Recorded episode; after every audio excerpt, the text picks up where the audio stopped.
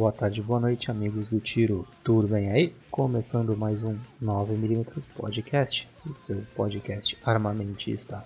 Dando seguimento àquela série Mentiras sobre o Desarmamento, que eu tô baseando ela completamente no livro do Bene Barbosa, Mentiram para mim sobre o desarmamento. É, nessa série eu pego os argumentos aqui que o Bene trabalha no, no livro e dou uma pincelada em algumas coisas que ele fala, também dou a minha visão sobre cada coisa e, bom, eu uso boa parte do livro para basear aqui a, a argumentação. E o tema desse segundo episódio é Armas Matam.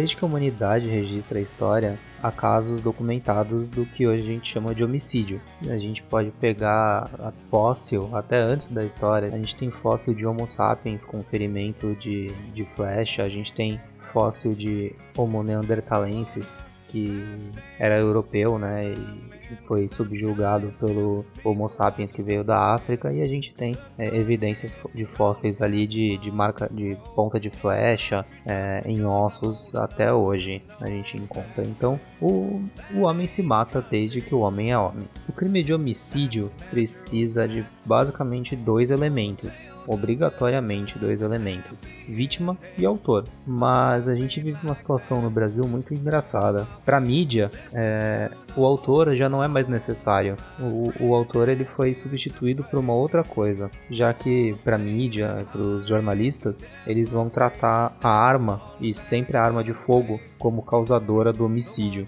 não o indivíduo que deliberadamente pegou a arma e usou contra uma outra pessoa.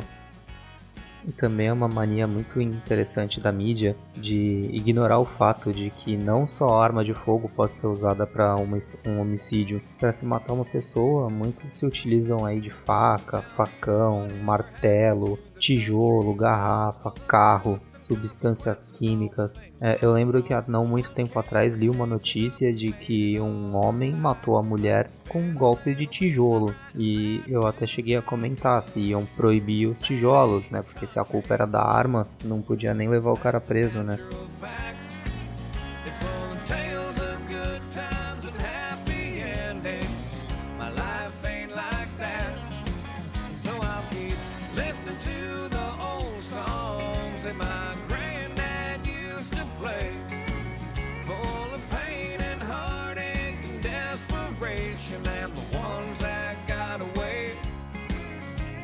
Os crimes de oportunidade, que são aquelas discussão, discussão de bar e tal, o menos comum que ocorre é a arma de fogo, e sim aquilo que a pessoa tem na mão. Então, geralmente são facas, tesouras, garrafas, taco de bilhar. Dificilmente é uma arma de fogo que é usada num tipo de crime desse.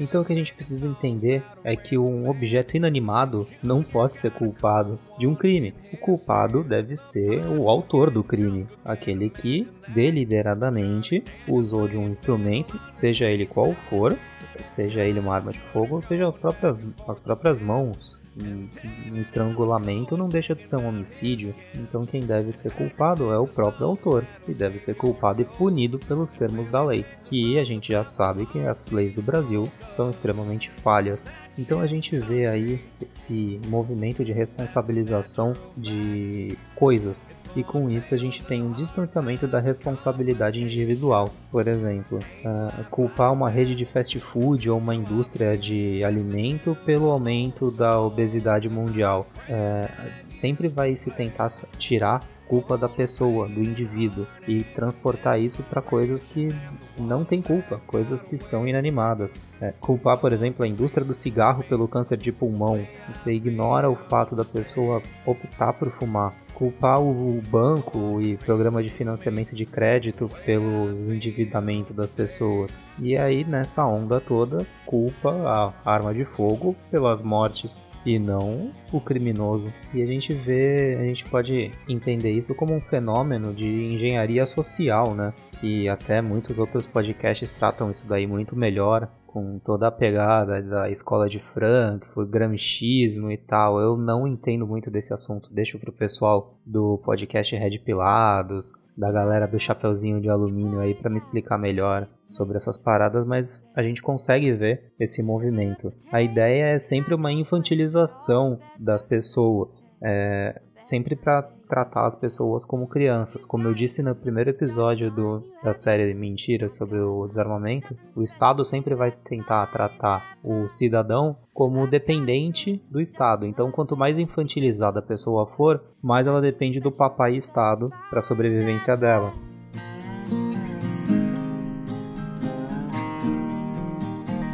I've been around there were years when I was breaking every rule.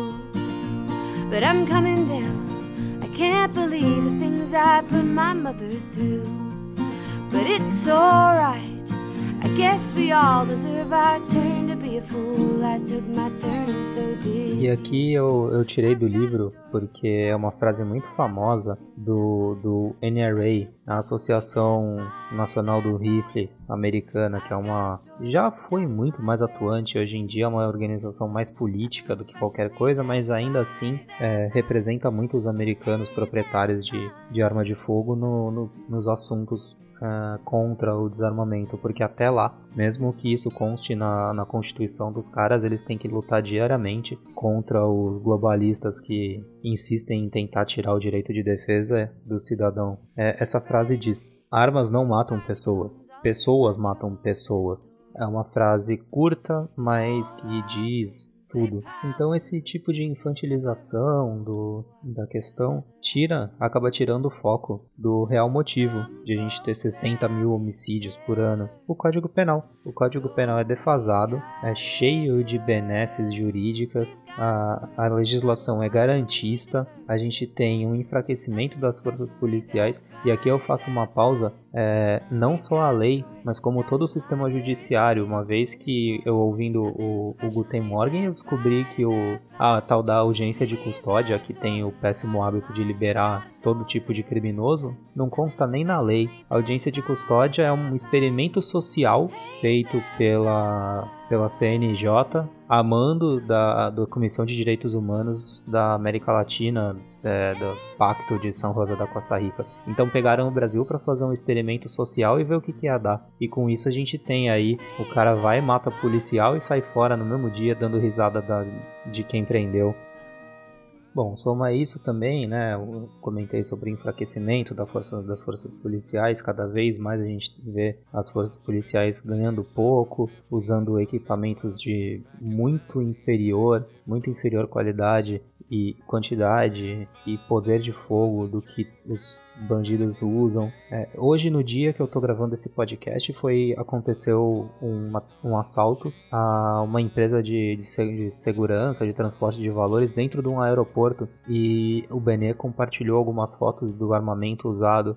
São metralhadoras calibre 50, tinha rifle também calibre .50 BMG é, nenhuma polícia do Brasil tem esse tipo de armamento. Nem o, os, as operações especiais de qualquer estado não tem. E como é que você combate isso? Uma arma que fura blindagem.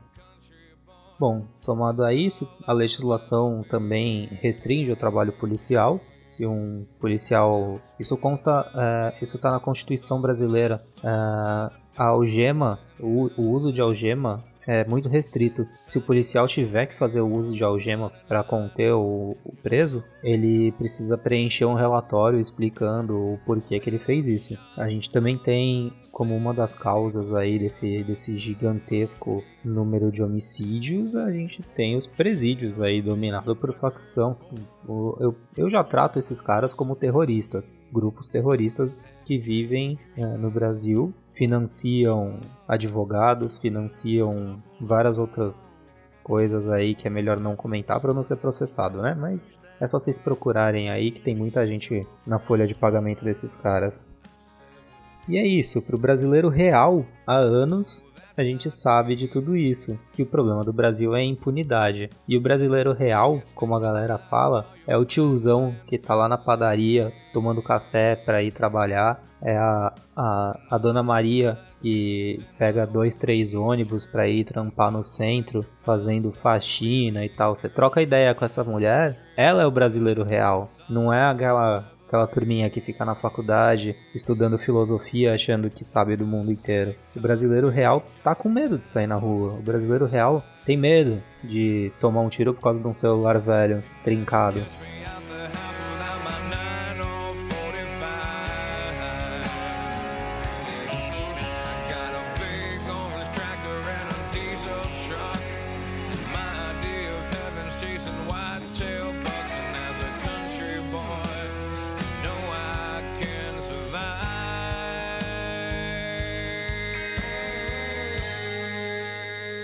Mídias e as políticas de desarmamento no mundo todo utilizam a lógica, ou se você for parar para pensar, a falta de lógica, de desarmar o cidadão para evitar que crimes sejam cometidos com, com armas de fogo. É, eu tirei essa, essa frase do, do livro. É, mas se são as pessoas que cometem os crimes, por que então privar que outras pessoas possam se defender desses criminosos? É, afinal, quando o Estado desarma a população, ele não sobe o morro para desarmar a facção criminosa, ele não é, entra em pontos de tráfico para desarmar traficante, ele não tem condição de desarmar todas as quadrilhas de sequestradores, não tem condição de desarmar os estupradores, é, que são os reais responsáveis pelos crimes. É o que eu já, já discuti uma vez para o Estado brasileiro, para o governo, ou para todos os desarmamentistas, o problema em todo da violência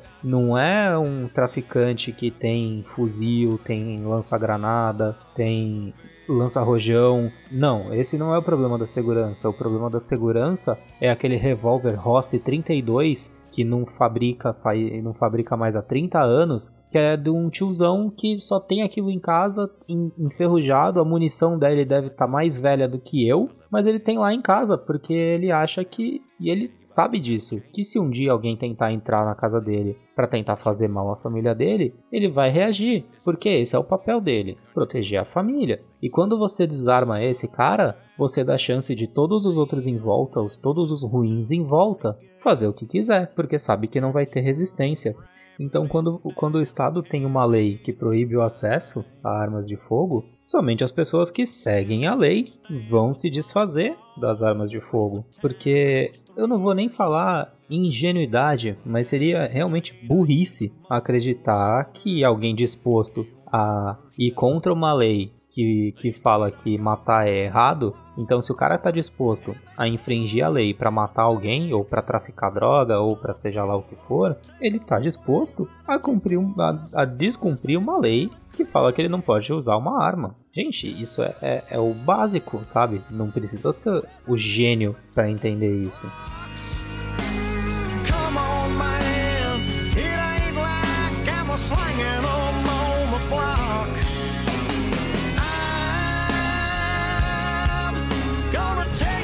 and listen, son. As long as I'm alive and breathing,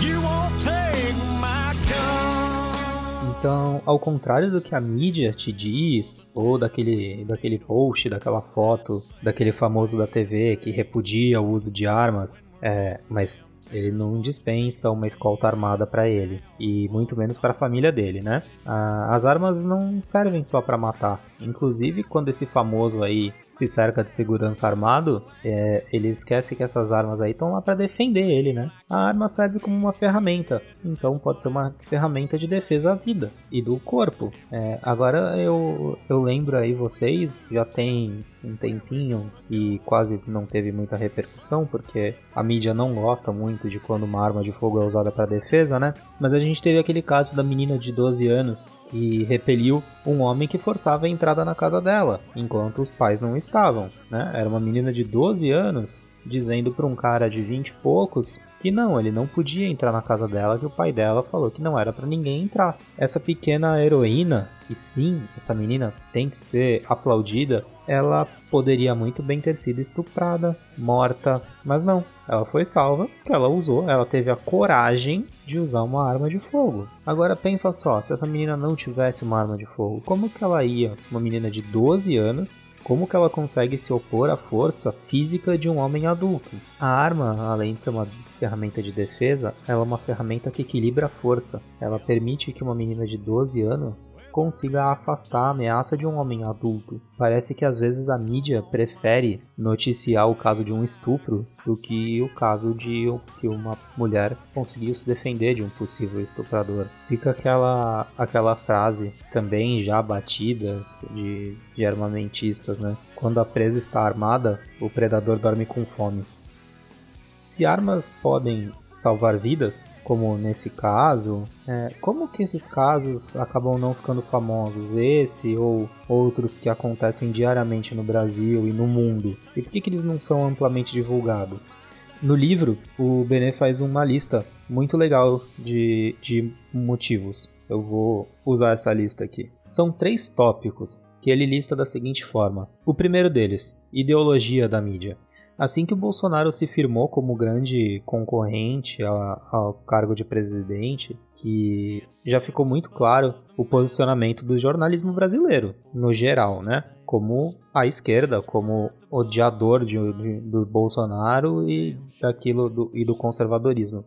É, não que antes não fosse, né? Mas antigamente o, o, jornalismo ideológico era um pouco mais velado, não era tão óbvia as coisas. Mas o que, que isso interfere? A ideologia da mídia vai interferir? Bom, seria muito ingênuo se a gente acreditasse que a redação, que está infestada de progressista, daria qualquer notícia com o mínimo de isenção, né, em casos em que o uso da arma de fogo salvou um inocente. Basta ler as manchetes, onde os bandidos são tratados como suspeitos, é, quando alguém reage, são tratados como, como vítima, esses bandidos, como no caso da menina de 12 anos. Tem vários prints aí na, na internet sobre o G1 lá, que, que tratou o agressor, ou possível agressor, como uma vítima. A vítima foi atingida por dois disparos. Porra, que vítima é essa, cara? Que tenta forçar a entrada na casa de uma criança, sozinha em casa? Tá maluco? Bom, aí a gente entra no ponto 2, a noticiabilidade a gente já sabe que as tragédias têm um apelo midiático muito maior, né? Do que situação boa. Por isso que a gente tá.